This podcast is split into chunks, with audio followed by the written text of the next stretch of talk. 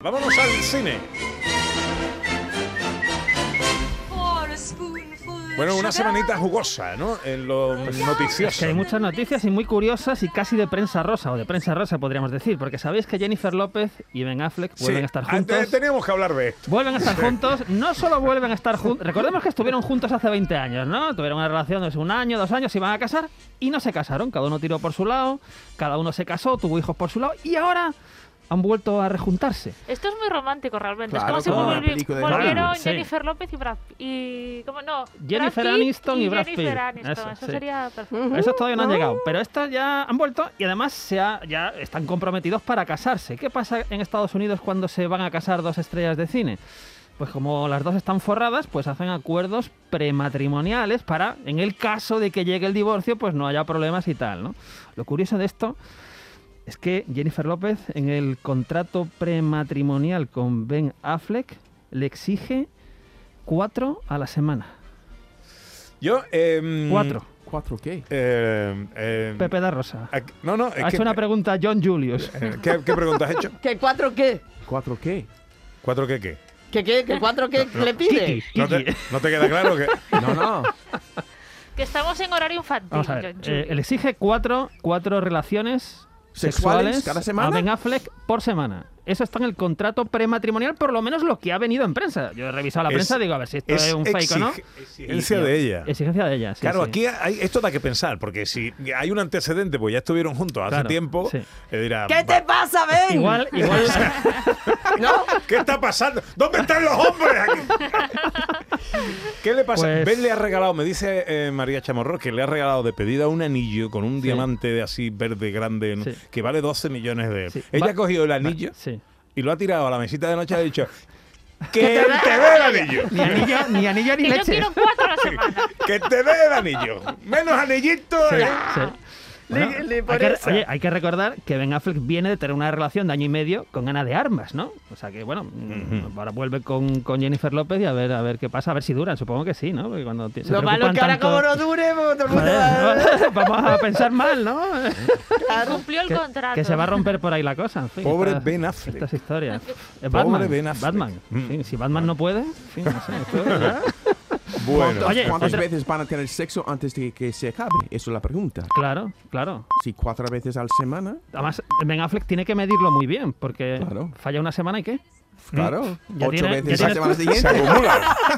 Se acumula. Además, los actores pasan tiempo fuera de casa, ¿no? Entonces, uf, Claro. Un mes rodando fuera. Joder. Bueno, eh, cambiemos de asunto, Bueno, director. Cambiamos, pero no cambiamos mucho, porque sabéis que hay un juicio ahora, ahora entre una pareja que se está divorciando, se ha divorciado, tienen ahí un follón Johnny Depp y Amber Heard, ¿no? Eh, Es tremendo lo que está, esto es un Uy, uy, culebrón uy, uy, rosa uy, uy. terrible, ¿no? Salió una noticia ayer, Johnny Depp, el hombre, el hombre está reconociendo, sí, que yo bebía mucho, que yo hacía muchas cosas malas y tal y cual, pero mi mujer, mi mujer antes de irse, cuando nos habíamos divorciado, dejó encima de la cama, Una mancha de mierda. exactamente. El guiri tenía que decirlo. Así es. Esto, esto- y espera, espera. eh, ah, es curioso, es curioso porque le- eh, esto- todo esto en un juicio público que se puede ver, ¿no? Por y escuchar Dios. y tal. Y, y dice, no, pero es que teníamos perros. Dice Johnny Depp, no, no, no. Yo conozco muy bien la mierda de mis perros. Esto Madre no puede mía. ser la Y mierda de de mis su perritos. exmujer, supongo. Y supongo que la de su mujer, ¿no? Bueno, se están tirando una de mierda los dos, eh, mal dicho, en el juicio. Horror. En fin, desde fuera es muy entretenido, pero es una cosa tremenda. Johnny Depp, por supuesto, su carrera se ha acabado ya. Y Amber Heard, ¿no? Amber Heard tiene, pues, por ejemplo, Aquaman 2, que vendrá dentro de unos meses, eh, ahí en cartel, ¿no? En fin, una cosa terrible. Y ya para acabar, la prensa está un poco escatológica, rosa y tal. Hay que decir que Bill Murray, no sabemos lo que ha hecho Bill Murray, que estaba Madre rodando mía. una película. ¿Cómo estaba está Hollywood, eh? Está revuelto. Es que, claro, yo qué sé. Bueno, el caso, que estaba rodando una película a mitad de rodaje, que ya es una historia, y de repente una producción de Hollywood que lleva la mitad rodada se interrumpe con, lo- con el dinero que esto cuesta, y lo que alegan es que Bill Murray ha tenido un comportamiento inapropiado en el set de rodaje. Uf, No especifican qué tipo de comportamiento inapropiado de un señor de 71 años, Pero bueno, no sé, eh, habrá sido grave cuando deciden interrumpir una producción, que esto es una pasta de dinero que hay que se va y estas historias, ¿no? En fin. Y cuando pasa esto, no, no se sabe cuándo se retoma el rodaje. No se sabe, pero es que cada día que... pa- A ver, si no ha empezado el rodaje, pues mira, no empieza. Pero si llevas la mitad rodada, cada día que no ruedas es dinero que se está yendo. Eh, supongo que al final sabremos lo que ha hecho Bill Murray, que, bueno, esperemos que no haya sido demasiado, demasiado grave. Bueno, vamos a hablar de lo que sí se ha rodado. Y que se estrena esta semana. Por cierto, déjame que mande un saludo a Cristina, Mariana, Lolo, Paquito y Benji, junto a nuestro querido Carlos de Bodega Mi Tierra, que están todos ahí ataviados con sus camisetas del Betis. Una chica así también vestida eh, con la camiseta del Betis. Y están todos en Bodega Mi Tierra preparando los estómagos para el partido de esta noche. Bien ahí, bien ahí. Bodega Mi Tierra y espérate que digo otra vez los nombres, para que por si no se me ha enterado. Eh, Cristina, Mariana, Lolo, Paquito y Benji. Eh, bueno, que tengáis un buen día. Eh, estrenos de la cartelera, director. Pues vamos a empezar con la película que entró ayer número uno en taquilla. Es una película que nos devuelve la fe en el cine. Es una película que se llama El hombre del norte. Ahora contempla.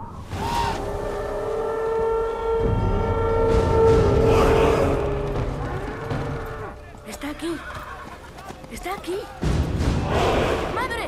¡Padre, está aquí! El rey, mi señora. El rey. Destino está escrito y no puedes escapar a él. ¿Cuánto te he echado de menos, hijo mío? Un día este reino será tuyo. Bueno, pues tenemos aquí, ojo, una historia que nos va a llevar al siglo X, a un príncipe nórdico que busca vengarse a toda costa de la muerte de su padre. Antes hablábamos de Shakespeare, pues esta es una historia que tiene mucho que ver con Hamlet, porque la premisa es, es muy parecida. Y es una auténtica delicia visual. O sea, esta película hay que verla en el cine, son dos horas, un poquito más de dos horas. Está dirigida por Robert Eggers, que es un tipo que hace un cine muy especial. Eh, tiene La Bruja y El Faro, que son películas eh, maravillosas. Y aquí tiene un repartazo donde el protagonista, claro, absoluto, es Alexander Skarsgård y tiene unos secundarios como Nicole Kidman, como William Dafoe, como Anya Taylor-Joy, como Ethan Hawke, en fin, es una joya de película que, por cierto, supone el regreso de Björk al cine desde hace 20 años, por lo Desde que menos. dejó el tenis. ¿no? Desde que... Ah, ya está bien, Sí, Pepito. además- está- está bueno, sí, sí. Ya me, ha- ya me ha descentrado, ya no sé por dónde. No pasa nada. El hombre del norte. Vamos con una española de Que- terror. Que para coger ese chiste la gente tiene que saber quién era Björk, que tampoco, verdad que ta- que tiene su tampoco es antigüedad fácil, ¿eh? No es fácil, ¿eh? Eso Pues, tiene ya mm, solera. Sí, sí. No, pero lo de explicar los chistes no. Complicado. Vámonos con el estreno español, eh, que por cierto se ha pegado un castañazo en taquilla porque ha entrado el 8 y esta es una de las películas potentes en teoría de- del cine español. Es la nueva película de Alex de la Iglesia que se llama Veneciafrenia. Tourists are the real plague of this century. You and your kind bring death to our city. So we have decided to generate fear. Real fear.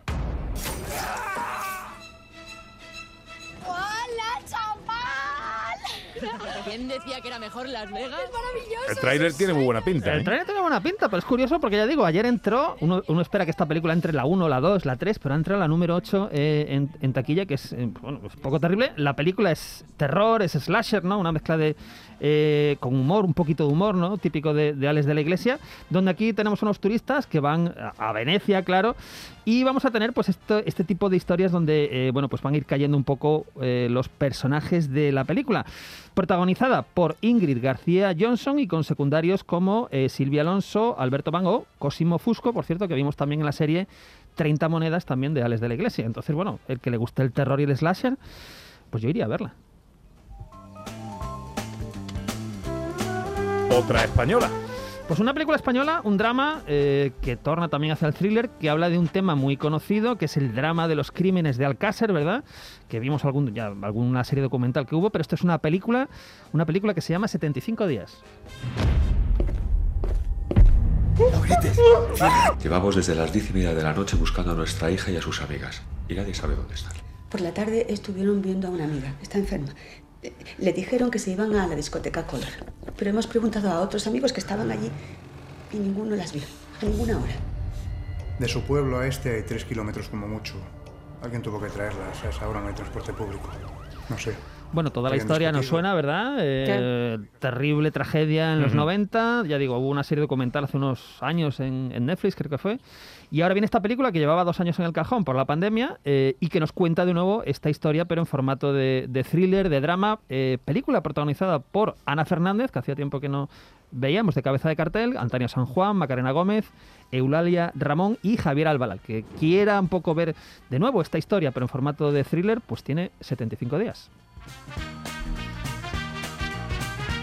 Y terminamos el repaso a la cartelera con un documental. con un documental además que tiene muy buena pinta. Es un documental que se llama A las mujeres de España, María Lejárraga. Me gusta decir que estamos en un proceso eh, de recuperación de la memoria histórica de la mujer, parecida al proceso que vivimos con la guerra civil, solo que en este caso no afecta a, tres años de nuestra historia ni a un país. Estamos escuchando a la escritora Vanessa Monfort, que es una de las personas que interviene en este documental, que trata de recuperar la figura de la escritora María, María Lejárraga, que recordemos fue una pionera del feminismo en la España durante los años 20 del siglo pasado. Hay que decir que esto tiene especial importancia porque todas las obras que escribía María Lejárraga las firmaba su marido, el empresario eh, teatral Gregorio Martínez Sierra obras pues de todo tipo, eh, conocidísimas, por ejemplo, Canción de Cuna, que ha sido llevada al cine varias veces. Garci, por ejemplo, José Luis Garci la llevó con Mario del Verdú y Fiorella Faltoyano hace en, en los 90, creo. Entonces, bueno, es un documental que tiene muy buena pinta, que dirige Laura Hochman, que hemos tenido aquí en, en alguna ocasión, y desde luego yo creo que es una, una ocasión única para poder enfrentarnos y descubrir más sobre esta mujer, María Lejárraga. En la tele que ponemos hoy. Es una maravilla, ¿eh? Tres y media de la tarde en Canal Sur Televisión. Tenemos, nos vamos al año 1956 a un western rodado en el 56. Se llama Jubal, dirigida por Delmer Daves, que es uno de los grandes. Y ojo, con un reparto por secundarios. Empieza por los secundarios. Charles Bronson, Anda. Rod Steiger, Ernest Borgnine Wow. y protagonizado por Glenn Ford, que es un vacar, un, Wow. un vacaro dicho, un vaquero, un vaquero de reputación intachable que está en un rancho, que trabaja, que hay un capataz, que hay un sospechoso, un adulterio, en fin, eh, es un western además que nos remite al Otelo de Shakespeare, de nuevo. Hoy es un día un poco Shakespeare, pues de Muy nuevo es un western que nos recuerda un poquito a Otelo. Yo no me lo Bueno, perdería bueno, hoy. bueno, Jubal, Qué a las tres y reparto, media. ¿eh? Bueno, un Qué repartazo. reparto, Glenn Ford, Borgnine, Steiger, Bronson. uf. 20 para la una. Enseguida les hablamos de teatro.